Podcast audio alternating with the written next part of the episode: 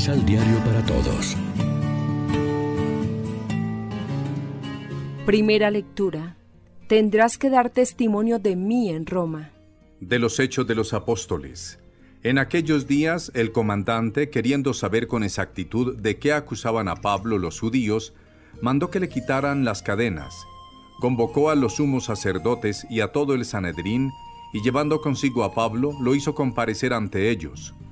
Como Pablo sabía que una parte del Sanedrín era de saduceos y otra de fariseos, exclamó, Hermanos, yo soy fariseo, hijo de fariseos, y me quieren juzgar porque espero la resurrección de los muertos.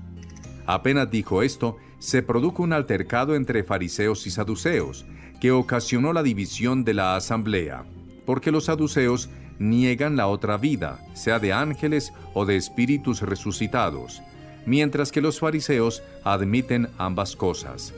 Estalló luego una terrible gritería y algunos escribas del partido de los fariseos se pusieron de pie y declararon enérgicamente, Nosotros no encontramos ningún delito en este hombre.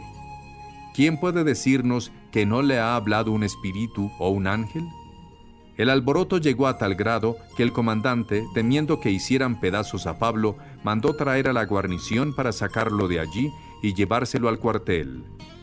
En la noche siguiente se le apareció el Señor a Pablo y le dijo, Ten ánimo, Pablo, porque así como en Jerusalén has dado testimonio de mí, así también tendrás que darlo en Roma. Palabra de Dios. Te alabamos, Señor. Salmo responsorial del Salmo 15. Enséñanos, Señor, el camino de la vida. Aleluya. Protégeme, Dios mío, pues eres mi refugio. Yo siempre he dicho que tú eres mi Señor.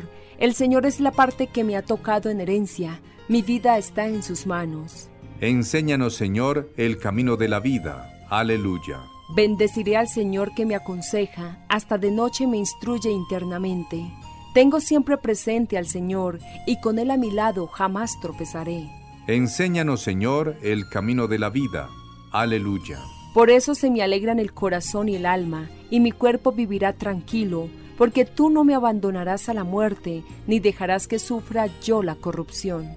Enséñanos, Señor, el camino de la vida. Aleluya. Enséñame el camino de la vida, sáciame de gozo en tu presencia y de alegría perpetua junto a ti. Enséñanos, Señor, el camino de la vida. Aleluya.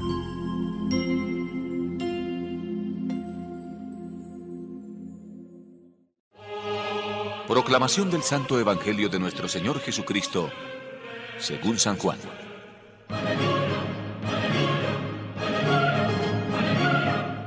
No ruego solamente por ellos, sino también por todos aquellos que por su palabra creerán en mí.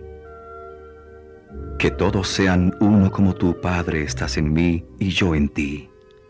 Sean también uno en nosotros. Así el mundo creerá que tú me has enviado. Esa gloria que me diste, se la di a ellos, para que sean uno como tú y yo somos uno.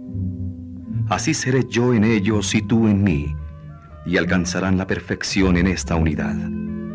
Entonces el mundo reconocerá que tú me has enviado y que yo los he amado como tú me amas a mí. Esos que me has dado, Padre, yo quiero que allí donde estoy yo, estén también conmigo y contemplen mi gloria, que tú me diste porque me amaste desde antes que comenzara el mundo. Padre justo, el mundo no te ha conocido, mientras que yo te conocía, y estos a su vez han conocido que tú me has enviado. Yo les he enseñado tu nombre, y seguiré enseñándolo. Y así el amor con que me amaste estará en ellos, y yo también estaré en ellos. Lección Divina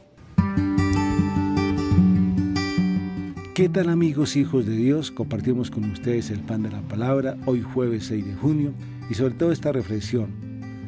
Pues el Evangelio de hoy nos presenta la tercera y última parte de la oración sacerdotal, en la que Jesús mira hacia el futuro y manifiesta su gran deseo de unidad entre nosotros, sus discípulos, y para la permanencia de todos en el amor que unifica, pues sin amor y sin unidad no merecemos credibilidad.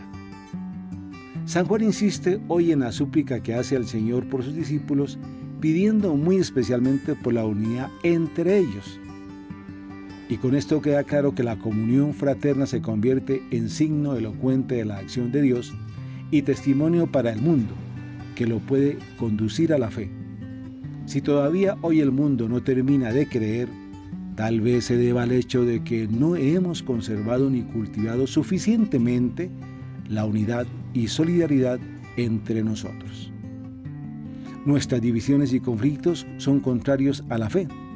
La unidad tiene su origen a punto de partida en la relación de Jesús con su Padre y de ello se proyecta la comunidad de discípulos que luego llegará a todos los que crean por su palabra y su testimonio.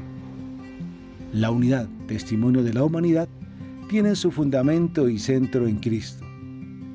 Él es la cabeza de la iglesia, a la cual ella como cuerpo está íntimamente unida. Para reflexionar, aprovechamos todas las circunstancias, incluso las adversas y dolorosas, para dar valiente testimonio de Cristo muerto y resucitado. Oración. Padre bueno, consérvanos en la unidad a todos los discípulos de tu Hijo, para que seamos signos de tu amor en el mundo y las personas encuentren el camino de la fe. Amén. Que Dios me los bendiga y que sean buena gente.